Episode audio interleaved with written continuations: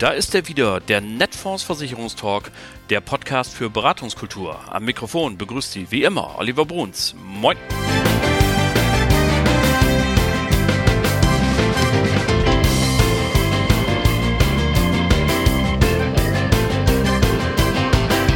Tag auch aus Hamburg. Moin zur 53. Folge Ihres Lieblingspodcasts, dem Netfonds Versicherungstalk. Ihr Maklerradio für mehr Akquisition, für mehr Umsatz. Schön, dass Sie auch dieses Mal wieder dabei sind. Es sind ja doch gedämpfte Tage, Krieg in Europa, das wollen wir nicht vergessen und bei der Gelegenheit möchte ich auch diese Sendung, diese Folge dieses Mal damit beginnen, einen kurzen Gedanken in die Ukraine zu schicken zu all denjenigen, die jetzt gerade unter den Kriegshandlungen leiden, die äh, verstorben sind, die Verstorbene zu beklagen haben, die Heim und Hof verlassen müssen. Es ist unfassbar, was in diesen Tagen gerade passiert und äh, ja, es fällt heute nicht ganz so leicht, zum Tagesgeschäft überzugehen, aber natürlich wollen wir für Sie da sein und gucken, dass wir das Beste daraus machen. Was haben wir heute für Sie im Schaufenster? Nun, wie immer natürlich die Netfonds News der Woche mit Tipps und Ideen für Ihren Beratungserfolg. Und anschließend haben wir zwei Interviews. Im ersten geht es um unser viel zitiertes Motto im Gewerbegeschäft anders als andere zu sein? Wie schaffe ich es als Vermittler, mich abzusetzen von der großen Masse, die irgendwie nur einsilbig als BAV-Experte durch die Gegend rennen? Wie kann ich einen anderen Zugangsweg bekommen? Und dieses Mal geht es nicht um die betrieblichen Versorgungssysteme, sondern um einen weiteren genialen Zugangsweg zum Chef. Ich habe gesprochen darüber mit Andreas Schwarz und das Interview gibt's natürlich gleich. Und danach geht es noch um ein Thema, das jedes Jahr aufkommt, wenn die Tage länger und vor allem frostfrei werden. Die Motorradsaison geht wieder los und die Herzen der Biker schlagen höher, was das mit Ihnen, liebe Beratenden und Vermittelnden zu tun hat und welche Chancen sich in der Kundenansprache ergeben. Darüber habe ich mit Andreas Hoffbauer von Netfonds geredet. Das alles kommt gleich. Zunächst aber, wie immer, die Netfonds News heute vom 2. März 2022. Elementarversicherung, so hilft der GDV bei der Einwandbehandlung. Falschberatung. Kunde muss auch zu den Nachteilen einer Rüruprente aufgeklärt werden. Bundesregierung hält 14 Treuhänder in der PKV für ausreichend. Netfonds mit Wachstum in allen Bereichen. Kommen wir zur ersten Meldung des heutigen Tages. Elementarversicherung, so hilft der GDV bei der Einwandbehandlung. Wir haben es ja in diesem Podcast auch schon mehrfach thematisiert. Die Elementarversicherung ist in aller Munde und viele von Ihnen nutzen die Ereignisse der letzten Wochen und Monate, um mit Immobilienbesitzern ins Gespräch zu kommen. Und doch ist es manchmal so, dass ein solches Gespräch kein Selbstgänger ist. Sie stoßen auf kritische Sichtweisen zu dem Thema und schon fallen Sätze wie brauche ich nicht oder hier ist noch nie was passiert. Was tun? Nun, die Presse ist natürlich voll von Expertenberichten und wissenschaftlicher Expertise, die allesamt vorhersagen, dass sich Starkregenereignisse und sogar Tornados wie letztes Jahr in Großheide in Ostfriesland an keine Vorhersagen halten und überall passieren können. Aber wer, ganz wer es ganz konkret haben möchte, dem kann nun geholfen werden. Denn der GDV, der Gesamtverband der deutschen Versicherer, hat auf seiner Homepage ein Tool bereitgestellt und das hört auf den Namen Naturgewaltencheck. Da kann man die genaue Adresse eingeben und bekommt als Antwort eine Einschätzung zum Hochwasserrisiko, aber auch Angaben dazu, was in diesem Postleitzahlenbezirk zuletzt an Schäden durch Hagel, Starkregen und dergleichen aufgetreten ist. Der Clou daran, Sie können dieses Tool auch auf Ihrer Webseite via iFrame einbinden. Und wer das tun möchte, der kann sich unter folgender Adresse melden. Online-Redaktion.gdv.de finden Sie auch in den Show Notes. Übrigens, das Haus, in dem die Netfondszentrale beheimatet ist in Hamburg, hat ein geringes Risiko, was Hochwasser angeht und Darüber hinaus residieren wir hier auch noch im zweiten und sechsten Stock, immerhin. Falschberatung. Kunde muss auch bei der Rürup-Rente über Nachteile aufgeklärt werden. Eine gute Dokumentation ist Gold wert. Wir haben darüber schon gesprochen und werden nicht müde, es immer wieder zu sagen. Und ich habe einen neuen Hinweis, warum es gut und vernünftig ist. Denn das Oberlandesgericht Karlsruhe hat im Dezember bereits einen Versicherer und seinen Vertreter zur Rückzahlung von Beiträgen in eine Rüruprente verurteilt. Der Kläger hatte behauptet, er sei nicht darüber aufgeklärt worden, dass er bis Rentenbeginn nicht mehr an das Geld kommen würde. Er habe am Ende einer Privatinsolvenz gestanden, wollte sich selbstständig machen, seine Zukunft sei ungewiss gewesen. Und er hätte das Produkt nie abgeschlossen, hätte er diesen Umstand gewusst. Soweit so gut. Zwei Bemerkungen dazu. Ich finde, dass die Zweckgebundenheit der Rüruprente zunächst einmal weder Vor- noch Nachteil ist, sondern einfach eine Eigenschaft. Sie hätte demselben Kunden bei einem anderen Verlauf des Lebens ein großer Vorteil sein können. Denn die Zweckgebundenheit als reine Altersvorsorge schützt vor zwei Dingen. Erstens vor Insolvenzverwaltern, vor Inkassounternehmen, vor Scheidungsrichtern und dergleichen mehr. Das eingezahlte Geld ist für die Rente. Punkt um. Und wenn der Kläger nun gerade sein Geld wieder entnommen hat, möchte ich nicht wissen, wie es im Moment um seine Rente bestellt ist. Zweitens, der Schutz vor einem selber. Machen wir uns nichts vor, die Versuchung ist groß. Wir werden jeden Tag mit Werbung bombardiert. Und die Versuchung, Geld, das eigentlich für die Rente gedacht war, vorzeitig zu entnehmen, schreit uns jeden Tag an. Ich formuliere gerne eine ganz scharfe These. Wenn die vielen, vielen Kapitallebensversicherungen, die in den 60er, 70er, 80er Jahren abgeschlossen wurden, über welchem Vertriebsweg auch immer, und sei es über den dreistesten Strukturvertrieb, den man sich vorstellen kann, wenn die Leute diese Policen alle noch hätten, dann würden wir heute nicht so intensiv über Altersarmut reden. Dessen bin ich mir ganz sicher. Also, ob es ein Vor- oder Nachteil ist, das entscheidet das Leben vielleicht. Und vor allen Dingen, und das wissen Sie alle viel besser als ich, die Diversität der Altersvorsorger ist das Entscheidende. Vielleicht hätte man hier bei einem jungen Selbstständigen nicht 200 Euro in die Rürup-Rente packen sollen, sondern vielleicht nur 100 und stattdessen den anderen 100er in ein etwas flexibleres Produkt, wo man zwischendurch drankommt. Nun, wie dem auch sei, der entscheidende Punkt bei diesem Urteil ist ja, dass der Kunde sagt, ich habe das nicht gewusst. Und ähm, da können wir halt immer nur wieder sagen, Freunde, schreibt die wichtigsten Punkte der Produkte auf und dokumentiert sie anständig und ähm, dann kann nichts weiter passieren, denn ich zitiere mal die Übermittlung der Beratungsdokumentation vor Abschluss des Versicherungsvertrages ist wesentliche Voraussetzung dafür, dass sich der Versicherungsvertreter später auf die Dokumentation berufen kann. So sagt es das Oberlandesgericht. Und wenn ich das nicht kann, dann erfolgt nämlich eine Beweislastumkehr. Dann muss ich als Vermittler nachweisen, dass ich ordentlich und umfangreich bereiten habe. und wie soll ich das machen, wenn der Termin ein paar Jahre her ist, ich mich an Einzelheiten gar nicht mehr erinnere und sie vor allen Dingen nicht belegen kann? Da hilft eben nur ein Schriftstück. Also anständig dokumentieren und alle können sich ein Leben lang in die Augen schauen.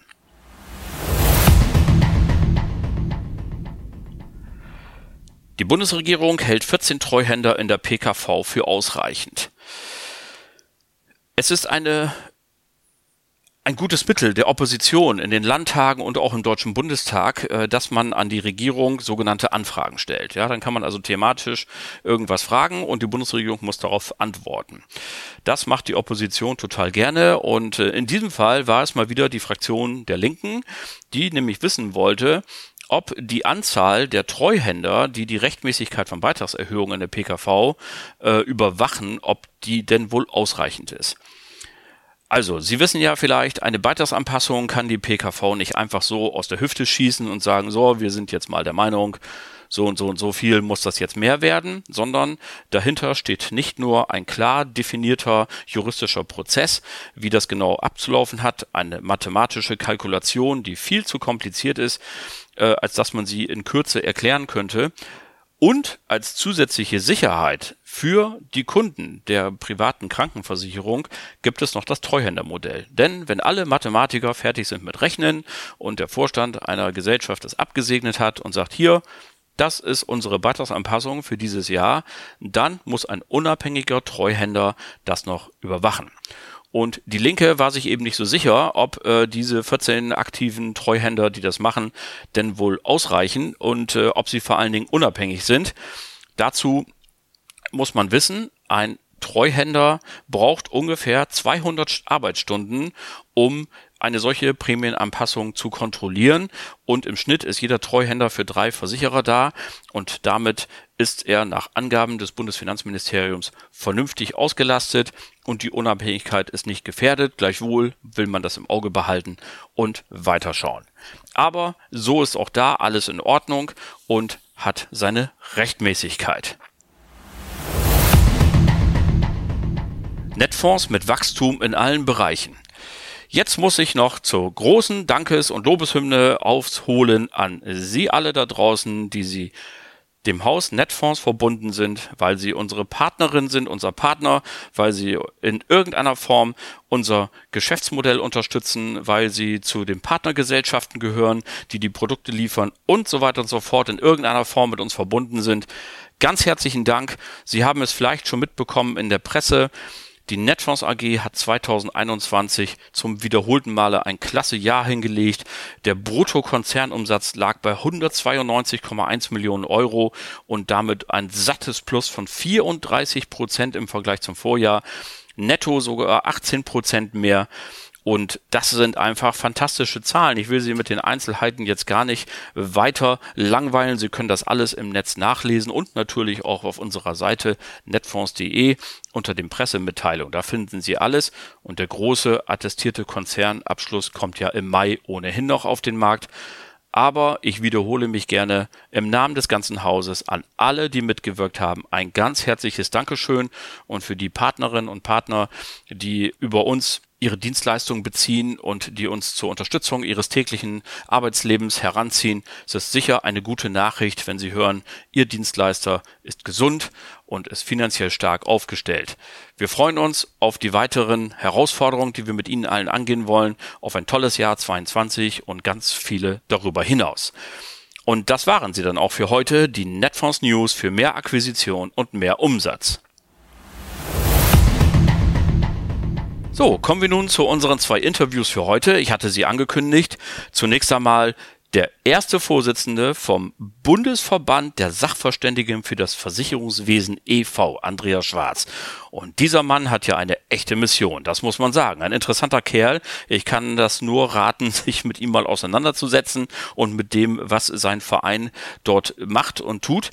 Und äh, ein Teil seiner Mission besteht nämlich darin, dass er genau Ihnen, liebe Maklerinnen und Makler, liebe Vermittelnden, einen neuen Zugang zu Gewerbekunden verschaffen möchte. Und Sie wissen ja, wir predigen es vom ersten Tag an und mit gleichbleibender Leidenschaft.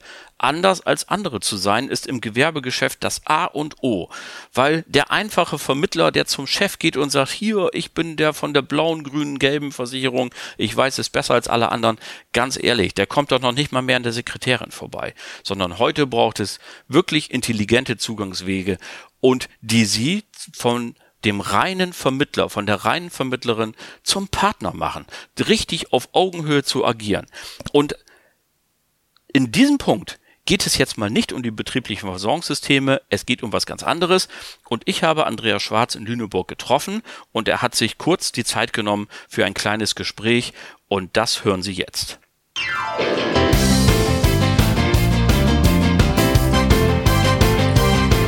So, liebe Leute, die fleißigen Hörerinnen und Hörer dieses Podcasts wissen, dass wir ganz große Fans des Gewerbegeschäfts sind. Und äh, unsere Kollegen Alexander Briggs und Antje Zechner waren hier schon mehrfach zu Gast und wir haben immer gesagt, der Clou oder das neue Erfolgsmodell im Gewerbegeschäft ist anders als andere zu sein. Und dann haben wir geredet über BKV, über Keyperson äh, und BU und ähnliche Dinge. Aber heute habe ich hier noch einen Gesprächsgast sitzen. Das hat sich hier sehr, sehr spontan ergeben und wir haben gesagt, das machen wir jetzt eben einfach ganz schnell, weil der nämlich hier sitzt und sagt, Gewerbegeschäft ist aber noch viel mehr. Und was er damit meint, das hören wir jetzt. Hallo Andreas. Hallo, ich grüße dich. Ja, schön, dass das geklappt hat. Dann erzähl doch mal, wenn du sagst, BVS kennen wir hier alle schon, die das immer hören. Was ist dein Gebiet und wo sagst du, hier habe ich noch eine ganz heiße Nummer, mit der die Maklerinnen und Makler auf Gewerbekunden zugehen können? Ja gut, das ist relativ einfach. Wenn man über Gewerbekunden spricht, dann spricht man darüber, dass man im Regelfall einen grünen Antrag gegen einen blauen tauschen möchte und ein besseres Bedingungswerk hat und äh, hier noch eine extra Locke dran hat und da einen Preis günstiger. Und jeder Gewerbetreibende kann das schon nicht mehr hören. Letztendlich muss sich jeder aber auch die Frage stellen, was ist mein Aufhänger, was ist meine Zielgruppe, wie gehe ich überhaupt auf einen Unternehmer zu? Und da hat sich einiges getan. Ähm, es weiß ja jeder, dass über den BVSV die Gewerbezentren auf dem deutschen Markt verteilt werden und das ist wirklich eine Verteilung, weil da geht es einfach um Gebietszuständigkeiten. Ganz kurz nochmal, es mag den einen oder anderen geben, der dich nicht kennt, BVSV. Magst du nochmal ganz kurz erklären, was das ist? Das ist der Bundesverband der Sachverständigen für das Versicherungswesen. Okay. Und unser Kerngeschäft ist eigentlich die Weiterbildung zu Sachverständigen für das Versicherungswesen. Aber wir betreiben auch als Anlaufstation für Unternehmer die BVSV Gewerbezentren. Okay, jetzt würde ich natürlich sagen als Unternehmer, wieso, ich habe doch einen Makler, ich habe meine Bank und meinen Steuerberater. Was ist jetzt speziell der Vorteil dieser Gewerbezentren? Ich hole kurz aus. 2017 hat die Europäische Union festgelegt für alle Mitgliedstaaten, dass jedes Land sein Insolvenzrecht ändern muss. Drei Jahre hatte jeder Zeit. Im Dezember 2020 ausgelaufen, Start Januar 21. Wir in Deutschland haben es geschafft, Mitte bis Ende Dezember die gesetzlichen Vorgaben umzusetzen mhm. im sogenannten Staruk. Staruk ist ein Gesetz, ein Stabilisierungsgesetz, was in Kraft tritt vor Insolvenzgesetzen. Das heißt, wir reden jetzt eigentlich über ungelegte Eier, nämlich über vielleicht bin ich mal irgendwann insolvent. Problem ist, wenn ich gegen Staruk verstoße, und ich erkläre gleich in drei Sätzen, wie das funktioniert, dann hafte ich mit meinem privaten Vermögen und nicht mehr mit meiner juristischen Einlage. Und Paragraph 1 Staruk ist diese Umsetzung der EU-Richtlinie aus 2017. Heißt, es ist ein Gesetz, wo überhaupt noch nicht gegen geklagt wird, weil oder wurde, weil es im Januar 2021 umgesetzt wurde, also mitten in der Pandemiezeit. Hm. Große Insolvenzen kommen jetzt noch, dann wird es geklagt. Das vorab. Aber was steht drinne? Es steht niedergeschrieben im Paragraphen 1, dass jeder Geschäftsleiter, das kann also ein Geschäftsführer, ein Prokurist, ein von der Gesellschaft Beauftragter sein, die Geschäftsführung zu überwachen hat finanzielle Benachteiligung des Unternehmens schriftlich dokumentieren muss, sie den Organen der Gesellschaft, also Gesellschaftersammlung, Beirat oder Aufsichtsrat, vorlegen muss und geeignete Gegenmaßnahmen einleiten muss. Also finanz äh, nochmal, finanzielle Dinge zu Lasten des Unternehmens, was könnte das beispielsweise sein? Eine Privatentnahme am Ende oder sowas? Mal ganz blöd gesprochen? Das wäre jetzt ganz blöd gesprochen und sehr weit hergeholt, aber nehmen wir mal ein Thema, was jeder Vermittler kennt, BAV. Wie wir alle wissen, gibt es Rechnungszins und es gibt Zinsen, die fallen und es gibt fallende Zusagen. Wenn niemals kontrolliert wurde im Unternehmen, wer dafür die Haftung übernimmt, haftet jetzt Staruk, finanzielle Benachteiligung fürs Unternehmen, der Geschäftsleiter. Punkt. Alles klar. Cyberversicherung. Ja. Auch ein ganz großes Thema im Moment. Relativ natürlich. einfach. Jeder weiß mittlerweile, 70 Prozent aller deutschen Unternehmen haben Cyberangriff. Kriegt man immer mehr mit. Aber mich trifft es nicht. Kann sein ist nicht das Problem. Das Problem ist, wenn es dich trifft und es führt zu einer Insolvenz oder du bist ein Fremdgeschäftsführer und der Gesellschafter, das Unternehmen hat dadurch einen Nachteil und du hast das nicht explizit dokumentiert, warum du keine Cyberversicherung hast. Viel Spaß. Du haftest mit dem Privatvermögen. Okay, also ganz wichtige Information. Staruk heißt das äh, Stichwort, über das du gerade gesprochen hast. Jetzt nochmal ganz kurz die Frage, was habe ich denn jetzt als Versicherungsmakler davon, dass es diese Staruk gibt? Wie kann ich denn damit jetzt Zugang schaffen oder sogar Umsatz machen? Das ist relativ einfach und eine sehr wichtige Frage. Warum? Bislang musste ich mich mit 34 Jahren Berufserfahrung als Versicherungsmakler immer darauf berufen, dass ich mit meiner Expertise, mit meinem Geschäft, mit meinem Angebot beim Kunden punkten kann oder wenn es der Nasenfaktor ist. Vielleicht auch der Tenniskollege, ganz egal. Mhm. Jetzt gibt es eine gesetzliche Grundlage, die einen Geschäftsleiter dazu verpflichtet, Initiative zu ergreifen. Er muss handeln, er muss dokumentieren, er muss geeignete Gegenmaßnahmen machen. Also ich bin 34 Jahre in der Branche. Ich habe das erste Mal eine gesetzliche Grundlage für mein Handeln. Nimm das Beispiel BU. Es weiß zwar jeder, dass alle nach 1961 Geborene keinen staatlichen Anspruch mehr haben, aber das ist doch keine Verpflichtung, einen abzuschließen. Nee. Siehst du? Und Staruk sagt, der Geschäftsleiter muss handeln und Gegenmaßnahmen machen. Was kann ich jetzt also machen? Der Steuerberater ist dafür nicht der Ansprechpartner. Der Steuerberater sagt nur, du musst danach handeln, du musst es machen.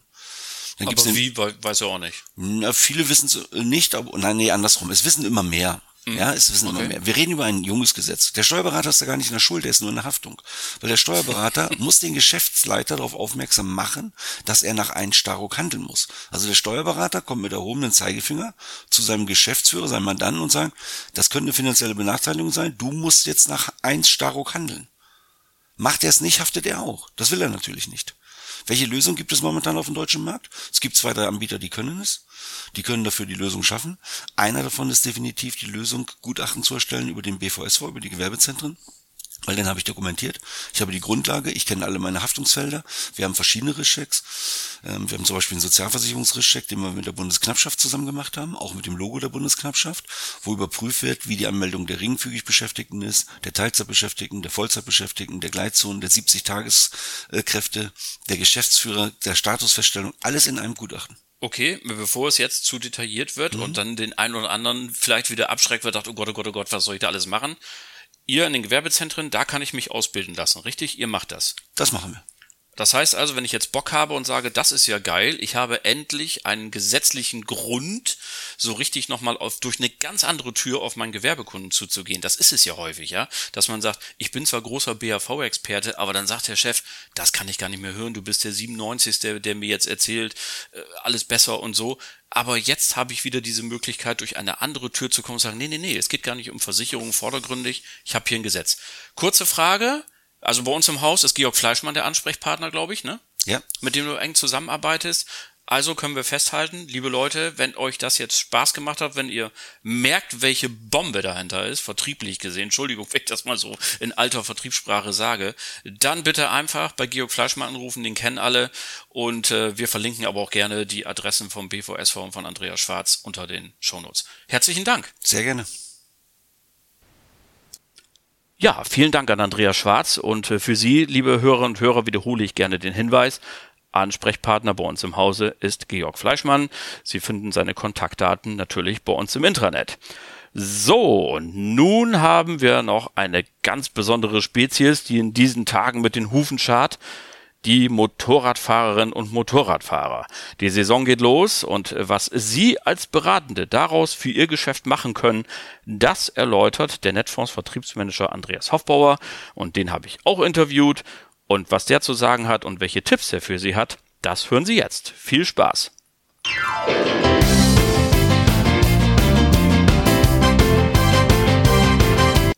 So, liebe Leute, heute habe ich wie so oft einen ganz besonderen Gesprächspartner. Das ist ein Kollege von mir und der frönt einem Hobby, wo ich jetzt weiß, wenn wir das jetzt gleich ansprechen, dann gibt es den einen oder anderen von Ihnen, dem schlägt das Herz sofort höher.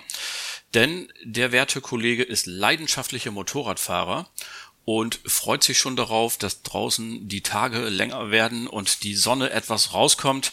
Ich begrüße ganz herzlich Andreas Hoffbauer. Hallo Andi. Hallo Olli. Na?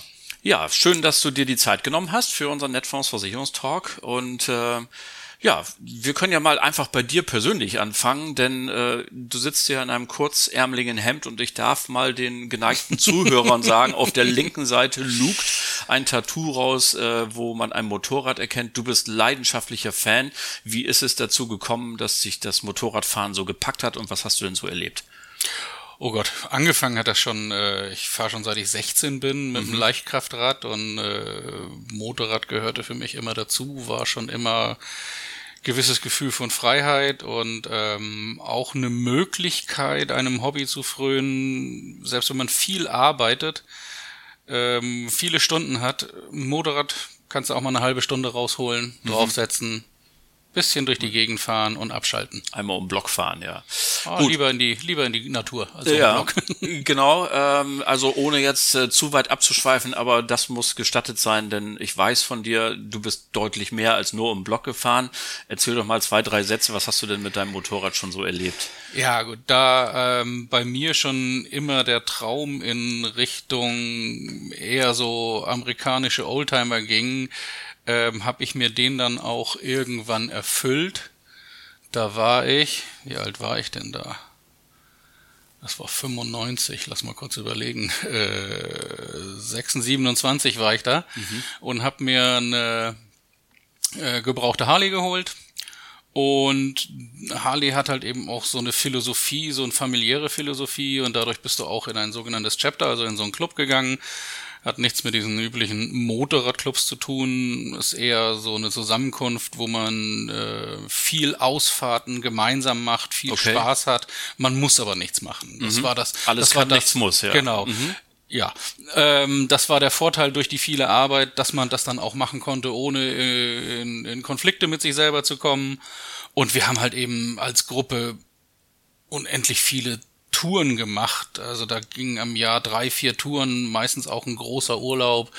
Wir sind zusammen an Gardasee gefahren, weil da ein großes Harley-Treffen war. Ich war die spanische Küste runter bis kurz vor Valencia, weil da ein ja. Treffen war. Ähm, wir waren in Norwegen oben, sind die Fjorde hoch und runter gefahren. Ach Gott, da war alles Mögliche schon dabei.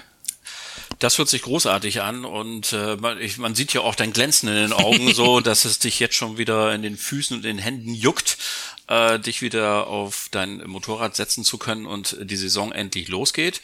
Ähm, wenn du jetzt vielleicht erstmal ganz allgemein sagen würdest, den Motorradfahrerinnen und Motorradfahrern, für die ja alle die Saison jetzt so losgeht, was sind so deine zwei, drei wichtigsten Tipps? Äh, erstmal, wir kommen ja gleich noch zu Versicherungsfragen. Äh, so ganz allgemeiner Natur, die jeder Motorradfahrer bedenken sollte, wenn es jetzt losgeht. Ja, also selbst bei mir ist es jetzt nach, wie lange fahre ich jetzt Motorrad? 36, 37 Jahre Motorradfahren ist immer der Saisonstart so eine Sache. Man muss erstmal seinen Bock überprüfen, ob alles okay ist. Der hat lange gestanden. Mhm. Ähm, die wenigsten fahren durch im Winter. Ähm, da musst du nach der Technik, nach den Reifen, nach den Bremsen und gucken, weil du hast nichts um dich rum, was dich schützt, außer deine Klamotten. Ähm, und du selber solltest auch dementsprechend, ja, bereit sein. Also ich gehe, fahre dann auch die ersten Touren immer gerne bisschen alleine, paar Kurven, paar Bremsübungen. Also früher im, im, äh, im Chapter haben wir jedes Jahr äh, zur Saisonstart ein Sicherheitstraining gemacht mit einem dazugehörigen ähm, Erste-Hilfe-Kurs, speziell für Motorradfahrer. Okay. Ähm, da habe ich dann auch festgestellt in so einem Motto, ja, habe ich ja, kann ich ja, aber nee, du musst es jedes Jahr wiederholen, weil es nur Routine bringt Sicherheit. Das ist so. Also ähm, es gehört immer ein bisschen mehr dazu, als einfach nur das Motorrad rauszuholen und drauf loszubrettern. Zumindestens dann, wenn man den Sicherheitsaspekt auch äh, entsprechend Raum gibt. Äh, apropos Sicherheitsaspekt, jetzt kommen wir mal zu dem Thema. Wir machen hier Maklerradio. Mhm. Was hat denn jetzt der Start der Motorradsaison mit unseren Maklerinnen und Maklern zu tun?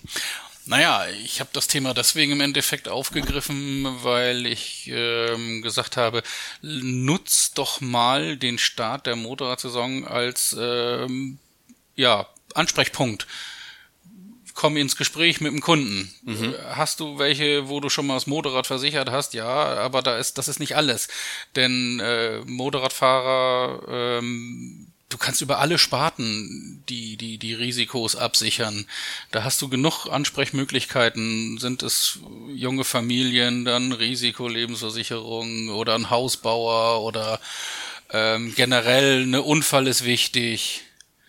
Äh, da zählt alles Mögliche rein, neben der reinen Kfz-Geschichte. Okay, also mit anderen Worten, ich gehe auf meinen Kunden nochmal zu, der jetzt mit der Motorradsaison beginnt und nehme das als Anlass, vielleicht nochmal einen Check zu machen und zu sagen, wir müssen eben leider auch den Worst Case immer mal ja. mit äh, einbeziehen. Ähm, vielleicht äh, bist du eben auch ein bisschen größeres äh, Risiko, als wenn du kein Motorradfahrer wärst. Du hast selber ja im Vorgespräch schon mal gesagt, Mensch, ich bin auch schon mal übersehen worden. Ich hatte kritische Situationen, ja. obwohl du 37 Jahre fährst. Ja, das kommt, das kommt heute auch noch vor, um Gottes Willen. Also ähm, äh, man, wie gesagt, es gibt zwei Varianten. Einmal ist es die, dass man, man wird leider sehr oft übersehen, mhm. obwohl mein Bock vorne drei Lichter hat und wirklich genug Lampen dran sind. Aber nein, äh, auch ich werde übersehen. Ähm, und man muss echt immer für die anderen mitdenken. Oder, wie gesagt, man ist lange nicht gefahren und geht wieder los und denkt, ach ja, wieder, das ne? geht ja, wieder genau. wie immer und dann, mhm. oh Mann, jetzt fehlt mir doch ein bisschen die Übung und dann hast du schon mal ein bisschen Ärger in der Kurve. Also man kann auch sich selbst überschätzen, das passiert halt eben mal, wie in allen Sachen. Ähm, ja, und dadurch, ja, du bist eventuell einem größeren Risiko ausgesetzt, wobei, ja, die Zahlen sagen eigentlich, dass es gar nicht so dramatisch ist. Es hört sich natürlich in den Medien immer ziemlich heftig an. Ähm, ich habe mal Zahlen rausgesucht, äh, Unfälle mit Krafträdern in den letzten vier Jahren, die bewegen sich so eigentlich nach unten von 29.000 äh, bis jetzt 2020 waren es 26.000. Und wenn man das auf die äh, angemeldeten Krafträder hochrechnet, sind es gerade mal 1,5, 1,8 Prozent. Gott sei Dank nur so mhm. wenig. Aber wie gesagt, jeder, dem was passiert, ist zu viel. Und, und dann hat man halt eben aber auch einen guten Grund, mal über die Absicherung zu sprechen. Genau, und der kluge Makler, die kluge Maklerin wird das hier auch nicht zum Anlass nehmen, jetzt überbordenden Versicherungsschutz hier anzubieten, sondern Nein. eben einfach zu gucken, was macht wirklich Sinn. Ja. Und vielleicht können wir die Stichworte ja nochmal wiederholen. Du hast sie ja so wunderbar aufgelistet. Ja. Also es geht los natürlich mit der Kfz-Versicherung, die ist ja Pflicht, da kommen wir ja. nicht drum rum. Äh, da kann ich was. Ist das eigentlich auch so wie bei Auto, dass es doch Teil- und Vollkasko und so gibt? Genau, es ist genau so genau wie, wie bei der. Ähm, Ab wann empfiehlst du das denn? Also wie teuer muss denn mein Bock sein, dass du sagst, da lohnt sich eine Ich bin aber auch selbst bei der Kfz-Versicherung nicht mehr der Meinung, dass es darum geht, ähm, ab wann oder wie viel Geld oder okay. welchem Alter. Ähm, ich habe auch, ähm, auch im Kfz-Bereich, ich sag mal, ein Rentner-Ehepaar, wo das Auto nur 4000 Euro wert ist, aber die keine Kohle haben für neue 4000, da auch da macht Vollkasko Sinn. Also das ist äh, individuell. Ich bin weg von diesem, äh, ja, ab drei okay. Jahre brauchst du keine Vollkasko mehr. Es kommt auf es den kommt Wert eher auf den Kontostand an. Also kann ich mir, wenn es kaputt geht, ein neues leisten. Und ja. ist der ist der Beitrag so niedrig, dass es eigentlich sinniger ist, es zu machen. Natürlich, okay. wenn der zu hoch ist, macht es auch wieder keinen Sinn, dann muss man vielleicht das Risiko eingehen. Aber ich würde es nicht individuell. Ich bin nicht für individuelle Lösungen, äh, für, für pauschale Lösungen. Für Pausch ich bin für individuelle genau. Lösungen. So rum. genau umgekehrt, ja. Ähm, nee, also, und hier habe ich zum Beispiel auch, äh, es ist das Hobby vom Kunden. Mhm. Ich spreche ihn eigentlich mit was Positivem an. Ich will ihm Absolut. was Gutes tun. Ja, klar. Denn ich kann zum Beispiel auch Gesellschaften raussuchen, ähm, die bei der Vollkasko gewisse Extras haben. Und zwar die, die, die, die blöden teuren Klamotten mit absichern und den Helm. Da kommen ja, ja auch mal genau. eben äh, zwei, zweieinhalbtausend Euro zusammen für, für Klamotten und Helm. Und da gibt's Gesellschaften, die leisten teilweise voll oder anteilig auch für die, für die Bekleidung mit in der Vollkasko. Und das ist doch ein Highlight, den ich mal rüberbringen kann, wo ich ihn auch mal was Gutes tue in seinem Gedanken. Ja, oder zumindest die Idee mal reinbringen, genau. zu sagen, wusstest du eigentlich und schau mal, hier ist vielleicht gleich teuer oder vielleicht nur ein Euro mehr mhm. oder so und dann hast du was Besseres. Okay, dann haben wir die Maschine versichert, aber nun, wir reden ja eigentlich gerade eben über den, der oben drauf sitzt. Genau. Und, ähm, vielleicht es können wir da nochmal einen Bogen schlagen. Also klar, ähm, das, das Minimum, was ich äh, ansehe bei einem Motorradfahrer genauso wie bei einem Reiter, äh, ist die Unfallversicherung. Ja, das liegt eigentlich auf der Hand. Ne? Das gehört standardmäßig dazu. Das ist äh, äh, guter Versicherungsschutz für kleines Geld, für den Worst Case, der hoffentlich nie passiert. Ähm, je nach seiner beruflichen Situation sollte man übers Krankentagegeld sprechen. Mhm. Weil wenn er sich doch mal lang macht und dann einen komplizierten Bruch hat, was dann oft zur Folge ist, dann kann es schon mal länger dauern und dann entstehen Lücken. Das wissen die Makler draußen. Man hat dadurch einen guten Ansprechpunkt. Natürlich kommen dann auch die zwei schlimmen Sachen wie Berufsunfähigkeit und Risikolebensversicherung, wenn es wirklich ganz schlimm endet. Ja. Aber auch da, da musst du Existenzen sichern. Äh, wie gesagt, haben die eventuell junge Familie oder ein Haus gekauft. Äh, du musst ja gucken, wo du, ähm, wie du damit dann klarkommst, wenn's doch mal zum schlimmsten Fall kommt. Ja, genau. Das nimmt man dann zum Anlass halt, die mhm. Motorradsaison, und schaut individuell, wie ist die Situation. Der eine ist verheiratet, der andere Single, der andere hat große Kinder, die schon längst aus dem Haus ja. sind. Das stellt sich dann ja wie immer anders dar und individuell. Mir fiel jetzt noch eine Frage gerade ein. Ich bin ja Laie als Motor, habe keine Ahnung vom Motorradfahren, aber wo wir gerade doch noch mal äh, darüber sprachen.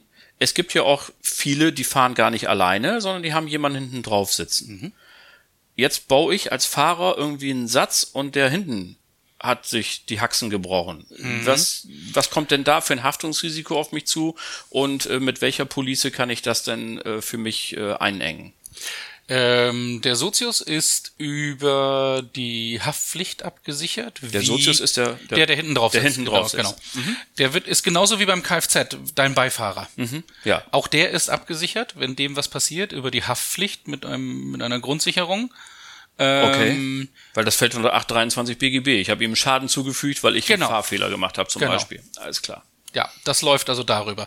Da muss man jetzt nicht unbedingt extra haben. Natürlich, wenn es der Partner ist, sollte er auch eine vernünftige Unfallversicherung haben, etc. etc. Mhm. Okay, darüber alles klar. Dann haben wir das auch ähm, mal einmal kurz erwähnt, wenigstens. Ähm, was hast du abschließend für einen Tipp für, wenn du das für dich nochmal zusammenfassen möchtest? Ja, wie gesagt, ähm, ein, ein positives Thema nehmen, sein Hobby, um einen Ansprechpunkt zu haben, ähm, dann die leider nicht so schönen Themen in den Raum werfen, um äh, über, über alle drei Sparten, die wir haben, ähm, Versicherungsschutz anbieten zu können. Das ist die Botschaft, die wir heute raussenden. Und äh, liebe Maklerinnen und Makler, wenn Sie weitergehende Fragen haben, steht Ihnen natürlich unser Vertriebsmanagement jederzeit zur Verfügung. Ja. Und ähm, die schreiben wir natürlich unten in die, in die Show Notes noch rein. Der Vertriebsmanager Sachversicherung, der Andreas Hofbauer, der war heute bei mir. Aber auch die anderen Teams, Leben, Kranken, stehen natürlich entsprechend auch zur Verfügung.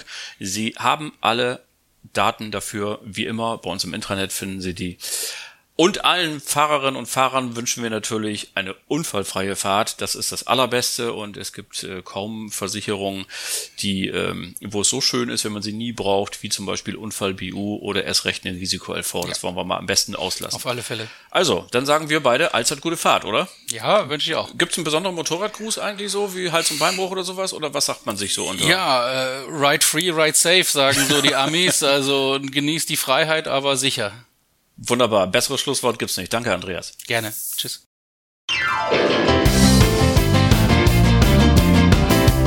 Das war sie dann auch schon wieder, die Folge Nummer 53 des Netfonds Versicherungstalks. Danke an Andreas Schwarz und Andi Hoffbauer und natürlich an Sie alle fürs Zuhören. Die nächste Folge gibt es nächsten Mittwoch am 9. März 2022.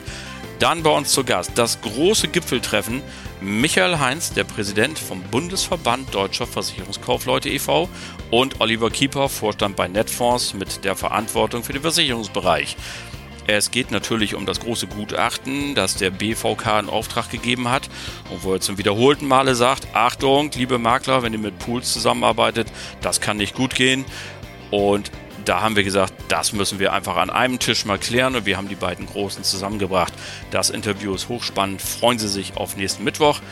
Bleiben Sie uns bis dahin gewogen und vor allem bleiben Sie gesund. Allen Kranken guten Besserung. Schöne Grüße aus Hamburg. Love and Peace.